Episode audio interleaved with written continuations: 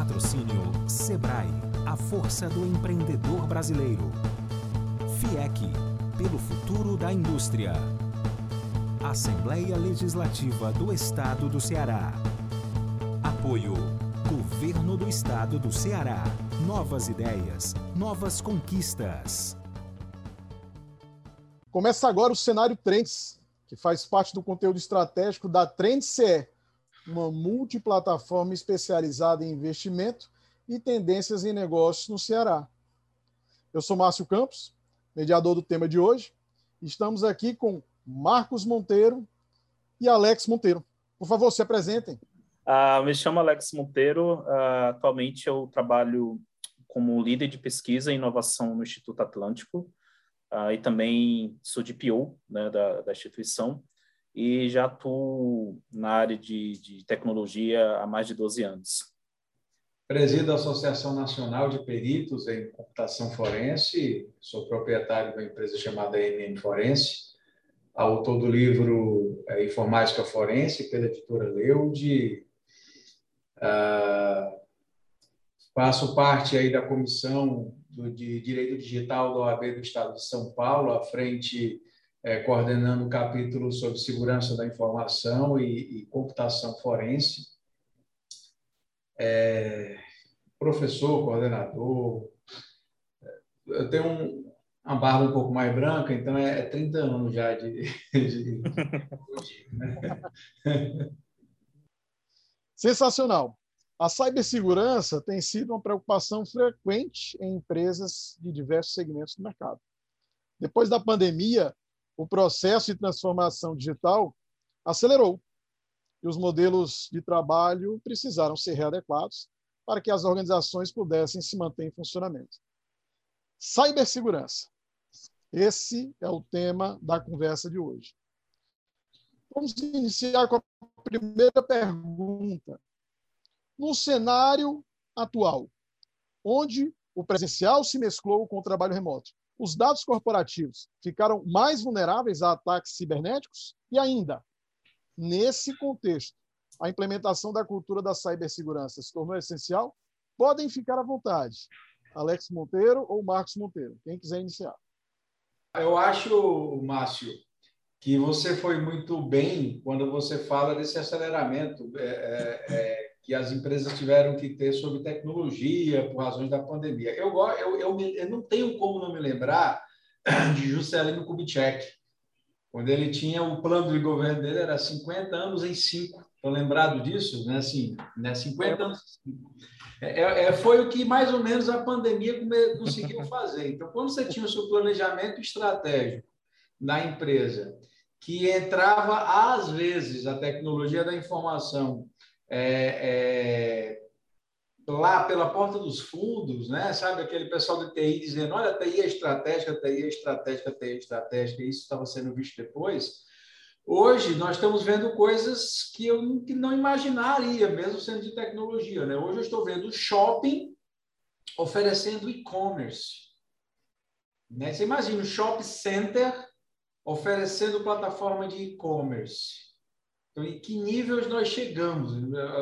Quem é de negócio aqui consegue compreender que a própria empresa física tinha uma dificuldade de, de querer colocar um e-commerce, porque achava que concorreria consigo mesmo, que seria a, a, a loja física. Nós estamos falando hoje de shopping center que vende o espaço físico para vendas, vendendo o espaço digital para os seus clientes poderem comercializar seus produtos também nessa tipo plataforma. Estou falando é, é, do, do, shopping Guatemi, por exemplo, que eu vi agora recentemente, e em outras plataformas, e em outros com negócios.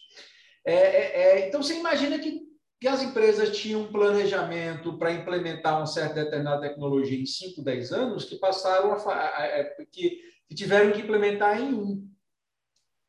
Né? Em um. Se essa implementação foi feita com a maestria né, é, que poderia ser, ter conseguido em cinco anos, a gente sabe que normalmente é, não é assim que acontece. Quando você soma isso a uma necessidade de um home office, Coisa que as empresas, as empresas ainda estavam pensando num tal de BIOD, mas home office era algo muito distante, por sorte. Temos aí leis aprovadas recentemente também, né, regulando é, é, é, a história do home office, mesmo meu aos 45 do segundo tempo, antes de entrar a pandemia e tal, então foi até um presságio nesse sentido, mas é, você imagina que a, a, o ativo de informação da empresa ela agora está na residência de um funcionário, no computador com N softwares piratas, é, que o menino também, o que, que a criança dele também usa para jogar, é, que o marido, a esposa também utiliza para acessar a internet em qualquer tipo de site. Ah, e aí você tem o que o Alex conhece muito bem, que é uma maior preocupação dele, é ah, vetor de ataque aonde o ativo de informação está, ele pode estar em, em um estado de repouso ou pode estar em trânsito. Né? Estou falando de uma comunicação, ou estou falando de um tipo de armazenamento. É, agora, com a utilização desses recursos em home office, nós temos não só um ativo de informação em, em trânsito, que isso tem formas até simples de se resolver, é, fácil de implementar, mas também teremos aí, temos aí já muitos ativos de informação que estão em repouso em ambientes muito menos controlados do que você conseguiria dentro é, da empresa. E somado a isso, é um aspecto legal. É, em 2000, em 2000, o Tribunal Superior do Trabalho já compreendeu que não há expectativa de privacidade em ambiente de trabalho, porque a mesma Constituição é, que dá direito à privacidade também dá direito à propriedade. E lá o artigo 1280 do Código Civil, quando diz que você tem um direito de reaver sua propriedade, e somado a, a, algumas outras questões legais, como que a gente chama de culpa em vigilando, ou seja, a empresa ser culpada por um erro, por um crime cometido por um funcionário, a empresa tem todo o meio para se apoderar daquela infraestrutura e monitorar muito bem ela, né? O problema é quando você dá uma expectativa de privacidade, que isso pode ser um problema para o BIOD, mas que isso é um problema, sem dúvida alguma, quando o funcionário está usando o seu computador pessoal, sua internet pessoal, para fazer serviços para a empresa, né? para trabalhar para a empresa. Então, nós temos aí é, é, um menor poder da empresa enquanto a monitorar, a empresa não vai ter nenhum poder é, de, de impedir que o funcionário em, sua, em seu computador doméstico não instale determinado tipo de software, é, e, e, e, o monitoramento e até a forense, que aí é onde eu entro nessa história, porque ou chamo o Alex para prevenir, ou me chamo depois de ter acontecido o problema, né? É, que é onde eu entro, forense só, chega, só é chamado depois que a pessoa morreu, e, e aí a floresta também fica prejudicado por aspectos de, da propriedade não pertencer mais à empresa, né? agora é do funcionário. Excelente, excelente. Ainda nesse contexto, segundo a Fortinet Threat Intelligence, empresa especializada em soluções de segurança cibernética, foram registradas mais de 8,4 bilhões de tentativas de ataques cibernéticos no Brasil durante o ano de 2000. Cerca de 21% dos 41 bilhões reportados em toda a América Latina e Caribe. Olha só. Nesse contexto, as empresas têm agido mais em situações de emergência? Alex, o que, que você acha? Geralmente, né? Isso é, é complementando um pouco o que o Marcos estava falando ali, a gente tem um aí já de cara um problema cultural, né? Cibersegurança sempre foi visto como um custo ou um mal necessário, né? Então, então quando você pensa em custo, o que é que você logo pensa com um pensamento de empresário, né? Você pensa em cortar, né? reduzir o máximo possível, né? E isso acaba levando, né, a, a muitas empresas a ignorarem né, o trabalho de forma proativa, que é o necessário, que é exatamente o que o Marcos citou, né, que o meu trabalho é exatamente levar as empresas a trabalhar de forma proativa.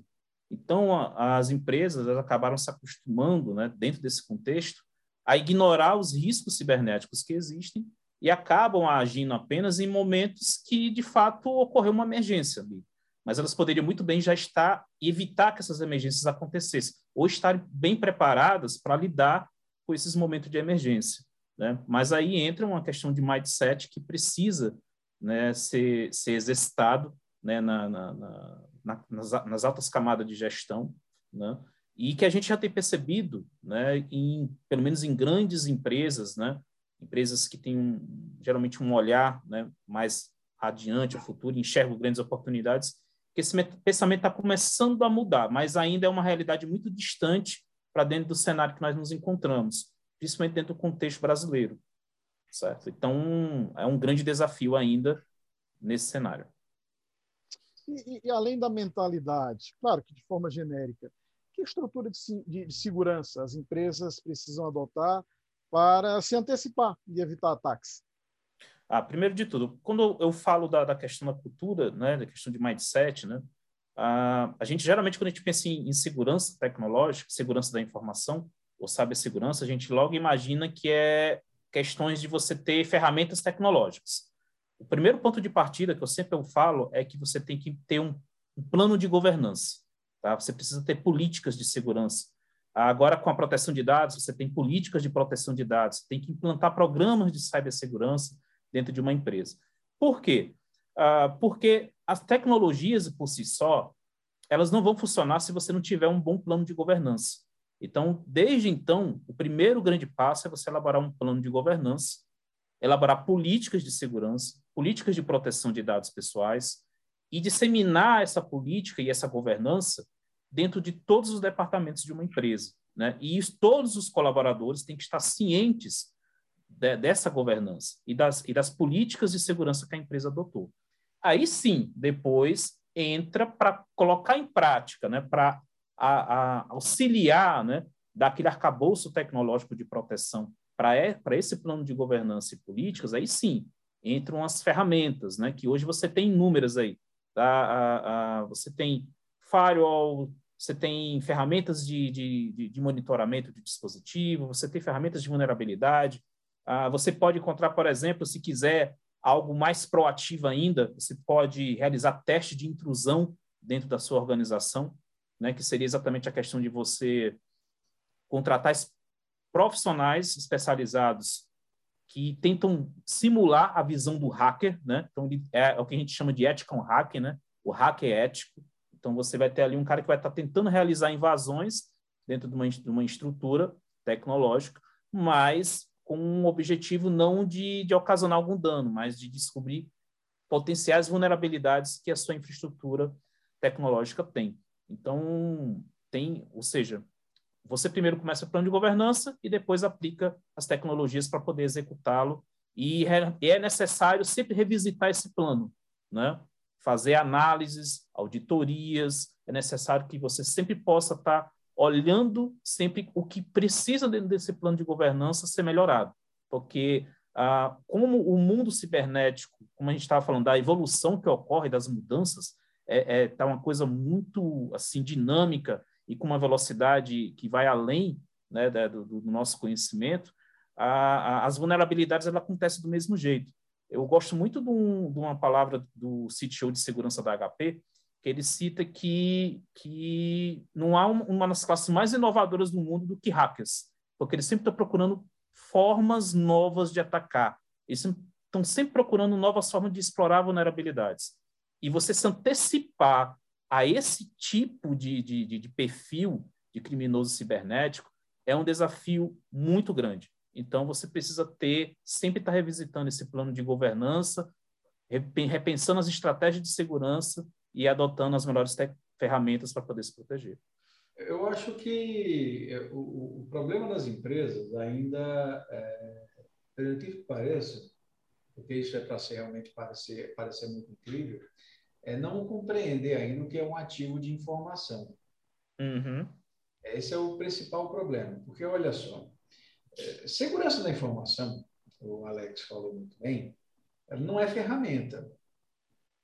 Não é ferramenta. Segurança da informação não é ferramenta.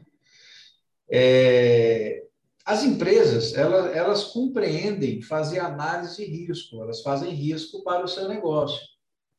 O passo número um para implementar uma política de segurança da informação da empresa é identificar os seus riscos, porque a primeira coisa grande errado é virem com um pacote pré-moldado para ser colocado em cada empresa. Isso é um investimento completamente equivocado. Por quê? Ah, não só o risco é uma coisa muito é, é, é, é, da, é de uma empresa específica, como o próprio risco daquela empresa específica, ela constantemente vai mudando. Por isso, a necessidade de um PDCA, né? que o Alex estava falando nesse sentido também. Então, o primeiro passo é identificar aonde seus ativos de informação estão. E aí você vai se surpreender quando você percebe que seus ativos de informação ele pode estar em meio tecnológico, mas também pode estar em meio intelectual, como também pode estar em meio físico. Então, não é surpresa muitas empresas terem ativos de informação que está em um papel. Não é surpresa muitas empresas terem ativos de informação que está na cabeça de um ou outro funcionário. Aliás, em todos os funcionários, há estudos que apontam aí uma perda de 40% de um conhecimento de um setor quando o funcionário sai. Então, tem muita informação, e aí por isso que vem projetos de, de, a, a, de gestão de, de, de informação, para você poder ter o máximo tipo de possível de, de ativo de informação sendo colocado em outro meio. Você sair da cabeça também está no meio tecnológico. Então, depois que você identifica onde, onde seus ativos de informação estão, você tem que agora identificar o valor que cada ativo de informação tem, que é a análise de impacto. E depois você vai tentar identificar quais são a, a, as, a probabilidade de uma ameaça é, explorar uma vulnerabilidade, que é identificar as vulnerabilidades. E não é só identificar as vulnerabilidades. Eu gosto muito de falar para os alunos que é, é, o prédio onde é minha empresa, se houver um terremoto, o prédio cai. Então, existe a vulnerabilidade, o prédio não foi construído para suportar um, um, um terremoto, mas não quer dizer que meu risco seja alto, porque meu risco é baixo, porque a probabilidade da ameaça, que é terremoto, ela é muito pequena. Né? Ou seja, a probabilidade de uma ameaça explorar aquela, aquela vulnerabilidade. E aí nós temos o risco. Uma vez conhecido o risco, existe a necessidade de tratar o risco. Por exemplo, o que o Alex falou muito bem é, olha, existem meios como o pentest. O pentest, ele é quando você já faz, você elenca todos os riscos que você conhece, você começa a tentar identificar riscos que você não tem no seu radar. E aí você faz um pentest. E não é só isso, porque na verdade o pentest são um monte de uma garotada que gosta de pensar fora da caixinha. Empresas que realmente levam a sério a segurança da informação, elas ainda fazem isso. Elas têm um Red Team, né, que é um, um, um grupo de profissionais na área de segurança dentro da empresa, todo dia fazendo um pentest, e de três em três meses contratam uma empresa de fora para fazer pentest. Por que uma empresa de fora? Porque que os funcionários de dentro começam a pensar, com o tempo, começam a pensar dentro da caixinha. Então, traz gente de fora.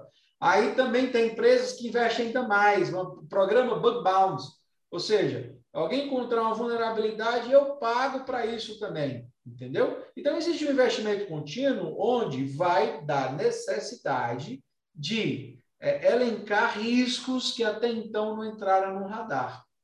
Uma vez que você conhece o risco, você decide fazer o que fazer com ele. Acabar com o risco? Quase sempre é mentira. Mitigar o risco? Quase sempre é possível. Transferir o risco? Ok. Então, transformar o que seria CAPEX em OPEX. Né? Ou aceitar o risco. Ah, porque se eu tiver uma, se eu tiver uma ameaça, essa vulnerabilidade, eu tenho prejuízo de um milhão, mas para mitigar esse risco eu tenho que investir 5 milhões. Deixa acontecer e não só rezar, né? porque não faz sentido o investimento em relação ao prejuízo. Prejuízo é, de imagem também tem que ser somado com isso. Então, isso é segurança da informação e tem que ser levado a sério. Só que qual é o problema? O problema é mais antigo. Lembra quando. É, é, é, olha que, que, que é, piada eu vou contar. Lembra quando viralizou o, o, o hamster a WannaCry, viralizou uhum. duplo sentido, né? Duplo sentido. Ou seja, virou mídia WannaCry. Muitos jornalistas chegavam para mim e perguntavam sobre qual era a minha preocupação sobre esse tal de ransom, que é algo novo. Mas calma aí, quando eu tinha meus 11 anos de idade, eu, eu, eu, eu fiz um ransomware em Clipper. Ransomware não é nada novo, ransomware é um negócio antigo. As empresas estão. O que me preocupa hoje não é ransomware. O que me preocupa hoje é uma empresa um impacto por um ransomware porque ainda não começou a fazer backup direito. Se fez, não fez direito. Então, se o backup, que é uma coisa trivial, que você sabe que em casa você precisa, e as empresas não estão fazendo, olha, eu não consigo imaginar como é que essa tal de LGPD vai pegar. É, é, então, uma coisa que eu vou complementar a fala do Marcos, é, por isso que uma das coisas que a gente tem trabalhado na empresa que eu, que eu atualmente atuo, né, é, e eu acho que é uma metodologia muito válida, porque é o seguinte, levantar riscos. Mas como fazer isso, né? Então, em que momento fazer isso, né? Então, muitas vezes, a gente percebe que na forma tradicional de trabalhar, às vezes você só começa a pensar em segurança em um determinado momento do projeto, ou determinado momento que a empresa está numa um determinado tamanho, aí você vai fazer ali uma análise, vai levantar riscos e tal. Mas ah, hoje, né, já existem, na verdade não é nem hoje, já são metodologias que já existem há algum tempo, mas que estão começando a ganhar força agora, principalmente por causa da GDPR lá na Europa e agora com a LGPD e que eu vejo que é um ótimo caminho para você começar a levantar risco, que é você trabalhar de forma proativa, utilizando, por exemplo, metodologias como Privacy by Design e Security by Design. Que é isso? Você leva desde a concepção de qualquer coisa que você vai construir, segurança e privacidade. Então, tudo que você vai planejar, desde o momento que você vai planejar como um departamento, preste atenção que não é só apenas na hora que você vai desenvolver um software é como você vai estruturar um departamento, como você vai estruturar um processo. Desde o início, você vai do desenho daquele processo, do desenho da arquitetura de um sistema, a um desenho organizacional de uma empresa, você vai pensar ali como os riscos que vão estar em torno daquilo dali. Então, você, desde a concepção do projeto, em qualquer funcionalidade, em qualquer processo, você já levanta os possíveis riscos. Então, quando você começa a implementar, o que acaba acontecendo? No processo de implementação, você já trabalha para mitigar esses riscos. Né? Então, ou seja, você trabalha de uma forma proativa. Né? E aí, você olhando um pouco para a gestão né, de projetos, imagine dentro de uma cadeia, né, de, de um, imaginando um café da manhã. Né? É, o que é melhor, você identificar um ovo podre no momento que lá o cliente está comendo o ovo frito ou no momento que você recebe o ovo ali na cadeia de logo no início da esteira da cadeia de produção? Né? Então, a gente sabe que, que quanto antes a gente identificar um problema né, na cadeia de menor valor, né, melhor é, né, porque você tem menos retrabalho, você tem menos dor de cabeça, menos prejuízos. Né? Então, trabalhar né, utilizando essas metodologias diminui né, os riscos e também ajuda né, na, na, na, diminuição dos custos e gera menos dor de cabeça para enfrentar. Excelente, excelente. E aí, gente, agora a nossa última pergunta, tá? se falou bastante na fala de vocês. Qual é a diferença entre segurança de dados e LGPD, Lei Geral de Proteção de Dados? Vai dar uma diferença grande aí. Muito grande, na verdade. Eu vou dizer por quê. É que é o seguinte. Sua empresa, suponhamos que ela sofreu um ataque cibernético, não importa. De qualquer forma, houve um vazamento de informações na sua empresa ao passo que sua empresa faliu. Né? Ela abriu concordata, demitiu 10 mil funcionários, você teve um prejuízo de milhões. Tudo isso pode acontecer por um simples ataque cibernético. Alguém foi preso por causa disso, porque também pode acontecer. E a LGPD não pode ter nada a ver com isso. Pode nem estar aí para isso. Depois que você está no fundo do poço, Aí chega alguém e pergunta: me diga uma coisa. É, desse vazamento aí, teve algum dado privado? Porque se teve, então ainda tem mais 50 milhões de multa para pagar. ok? Então, é o seguinte, é apenas uma parte, né? a teoria dos conjuntos é. está contido, né? Na verdade, a empresa tem a opção é, de não se preocupar com LGPD, ou seja, para começar, se você é aquela farmácia que vende é, um, um que, que, que vende um remédio mediante um CPF, você primeiro vai refletir se você ainda precisa daquele dado que é o CPF, porque sem ele você vende o remédio do mesmo jeito. Então, aquele dado serve para você, para uma big data, para você fazer algum negócio com aquilo, você pode repensar. Se você perceber que aquele CPF não agrega ao seu negócio, ou seja, é, o que ele te traz de informação é, é menos é mais lucrativo ou menos lucrativo do que o risco que você tem a necessidade de mitigá-lo, você de repente não precisaria, em tese, uh, se preocupar com a LGPD. É óbvio que você pensar que uma empresa não tem dados, por exemplo, de um funcionário, é, não tem dados de um parceiro, mas é, é, muito diferente de você ter dados do cliente, que aí você tem uma massa de dados muito maior. Então, é uma preocupação muito maior em relação à lei geral de proteção de dados. Mas é isso, a diferença é, é, é muito grande. Ela só vem uma lei, ou seja, lá atrás, quando fizeram o Marco Civil da internet, não levaram a sério. Quando fizeram a lei conhecida como Lei Carmen Dickman, não levaram a sério. Alguns órgãos públicos, inclusive, não se atentaram ao fato de invasão de dispositivos informáticos, se for contra a administração pública, passa a ser uma ação pública incondicional da representação, então tem, por força de lei, a obrigação de reportar sobre o que ocorreu, fazer a queixa-crime, e isso também não foi feito, não foi levado a sério. E chegamos numa nova lei no Brasil, que eu espero que levem a sério, que é o tal de LGPD, que já começou meio errado, porque é, é, eu, eu vou contar uma piada. Alex, não se ofende, que Alex é um profissional mas é, DPO agora virou um novo coach, né? Um novo. Está todo mundo dizendo que implementa LGPD e o pessoal implementa LGPD, está muita gente implementando LGPD ou vendendo papel ou vendendo caixinha. Não, eu vou deixar a sua empresa compliance porque tem um monte de formulário aqui e isso é LGPD e tem empresa dizendo, tá aqui um monte de caixinha, de appliance aqui, é Firewall, é proxy, é VPN, não sei o que, papapá, e você vai estar compliance para LGPD. Isso me preocupa muito. Virou o DPO agora o novo coach. Alex, diz aí. Concordo plenamente com a fala do Marcos, né? Principalmente eu gostei muito da, da analogia que você fez da teoria dos conjuntos ali, porque é o seguinte, Uh, são duas coisas diferentes, mas você, é impossível você implantar uma política de proteção de dados e estar tá em compliance com a LGPD se você não tiver uma boa política de segurança da informação como base.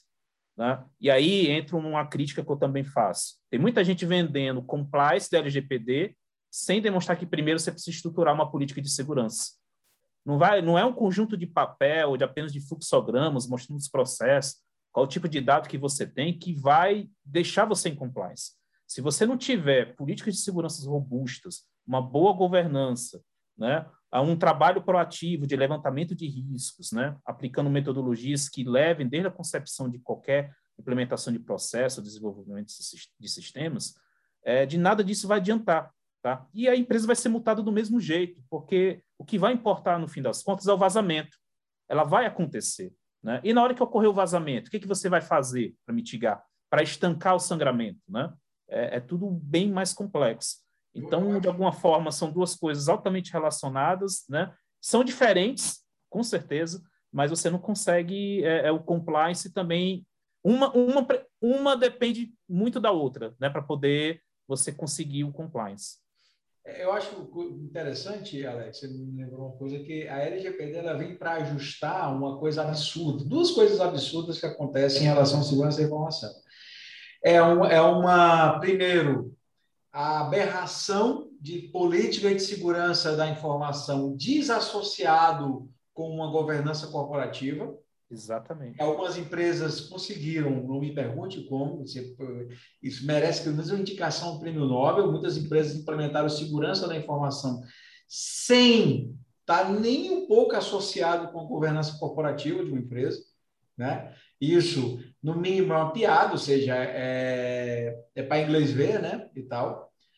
E aí, Perceba que a LGPD ela tem muito de governança, porque ele é governança de dados, né? Então, ele, ele faz uma governança de dados privados, porque ele mantém é, é, é, é, e ele tem formas de, de, de, documentar a forma de manter, ou seja, é, é, elencar o que é o, o, o dado privado, não estou falando mais de ativo de informação, você pode nem ter, ter valor para o negócio, é um dado privado que nem pode ter, não necessariamente tem valor para o negócio. Então, eu não chamo mais nem de ativo de informação, eu chamo só de dado privado. Né? Então, primeiro, é um dado privado, é, ou seja, eu preciso elencar aquele dado privado, eu preciso é, saber onde ele está, eu preciso ter a capacidade de portá-lo, porque o dono daquele dado pode dizer eu quero que você faça a portabilidade daqueles dados, eu tenho que ter a capacidade de excluí-lo se ele tiver compliance com outras legislações também, porque tem uma, a, a, é, é, quando você pede a exclusão de um dado, ele também tem que estar compliance com outras legislações, que é um pouco mais complexo do que isso. Então, ele acaba tendo uma necessidade que a empresa tem que ter, que é de governança, né? Então, assim, ele, ele resolve essa bronca. E uma outra bronca, que é uma dor de cabeça muito grande, vou dizer principalmente para mim, que é a tal de resposta a incidente, que é a pior coisa que existe a resposta a incidente, ou seja, deu o problema, é, aí a equipe que entra em ação normalmente consegue piorar. Né? É, mas tudo bem, é importante que o negócio bote a funcionar o quanto antes. E aí o que acontece? Eu venho há muitos anos dizendo que resposta a incidente de segurança da informação tem que ser utilizando técnica forense né, começando pela preservação do local de crime, porque todo esse, quase todo incidente de segurança da informação tem um tipo penal para aquilo. Então, se você não faz um estudo sobre o que ocorreu e você não vai atrás, ou se, ou se você posteriormente quiser judicializar aquilo, transformar aquilo ali em um processo, ou caso de polícia que for, você normalmente fez uma besteira muito grande como resposta a incidente e agora, com a LGPD, também tem que resolver isso. Porque você continuar tratando como resposta a incidente, se prepare para a multa. Se prepare para a multa mesmo. Porque, primeiro, que você tem para cada incidente, quando ocorrer, perceba, não digo se ocorreu, digo quando ocorrer, porque eu gosto de dizer que incidente de segurança da informação é que nem marido traído. Tem dois tipos no mundo. É o que soube que foi traído e o que não soube que foi traído. Então, a maioria das, das empresas são invadidas e nem sabem. E vai descobrir da pior forma, quando o seu dado estiver na rua.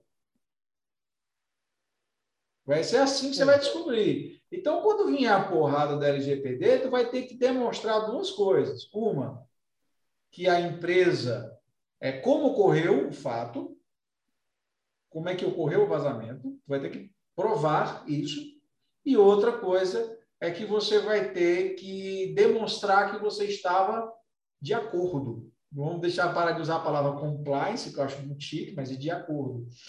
Ah, e se você não fizer isso usando forense na veia, você vai ter uma dor de cabeça brutal. Hora de se preparar, né? Hora de se preparar. Vamos ficar atentos. Senhores, chegamos ao final de mais um cenário Trends. Peço aos senhores as breves considerações finais. Vamos lá, Marcos. Eu agradeço aí o convite. Né? É, é, eu espero que a gente consiga né, ter passado a mensagem do, do quão importante é, é, é, é esses ajustes. Eu acho que existem problemas mais antigos dentro da, das empresas que elas têm que correr e o Alex Bezo falou muito bem, começa lá atrás na governança corporativa, né? Eu vou, eu, por isso que eu até digo que segurança da informação tem que ser trazida por pessoas de segurança da informação, não pessoas de TI, mas pessoas de segurança da informação, que às vezes é de TI, na maioria das vezes, das vezes é, mas é até bom, tem que ser um grupo é, polivalente, com N outros conhecimentos, é, e que até um dia desse era apenas os bancos que se preocupavam com segurança da informação e compliance. Né? Segurança da informação e compliance. Você tem um Bacen que chega lá e diz, você tem que estar desse jeito, você tem que estar de acordo com o que eu estou dizendo aqui. Agora não. Agora é todo empresário no nosso país tem que ficar realmente preocupado. Já estamos no mês de agosto, já vem aí para você umas multazinhas que realmente podem fechar o seu negócio. Né? Meu Deus. Vou a sério isso antes. Tá também agradeço o convite, né? E, e esse bate-papo muito bacana, mas eu queria deixar o meu recado de que uh, uh, se colocar, tem é necessário mudar o mindset em relação a isso.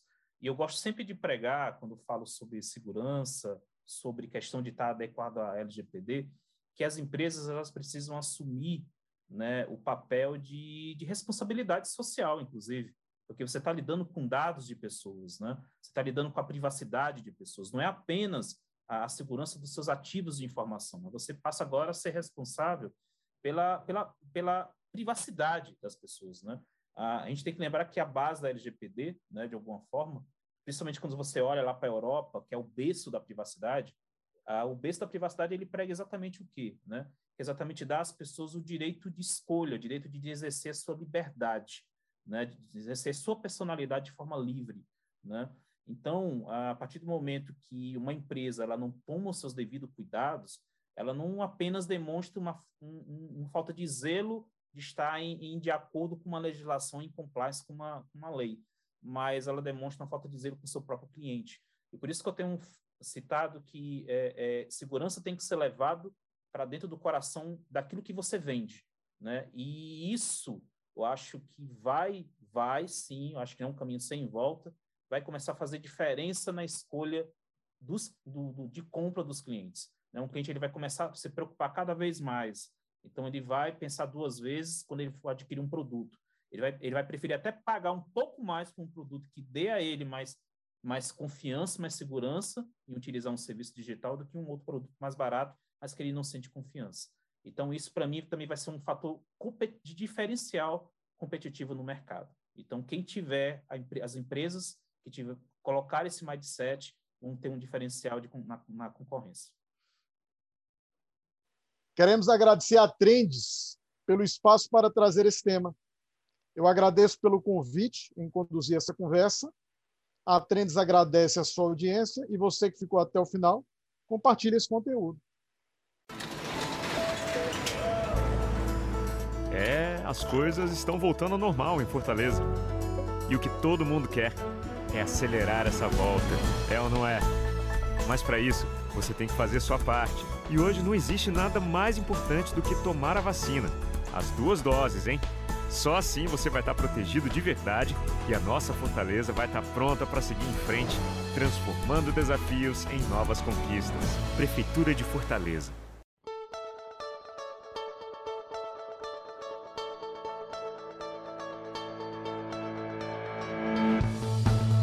Patrocínio Sebrae, a força do empreendedor brasileiro. FIEC, pelo futuro da indústria.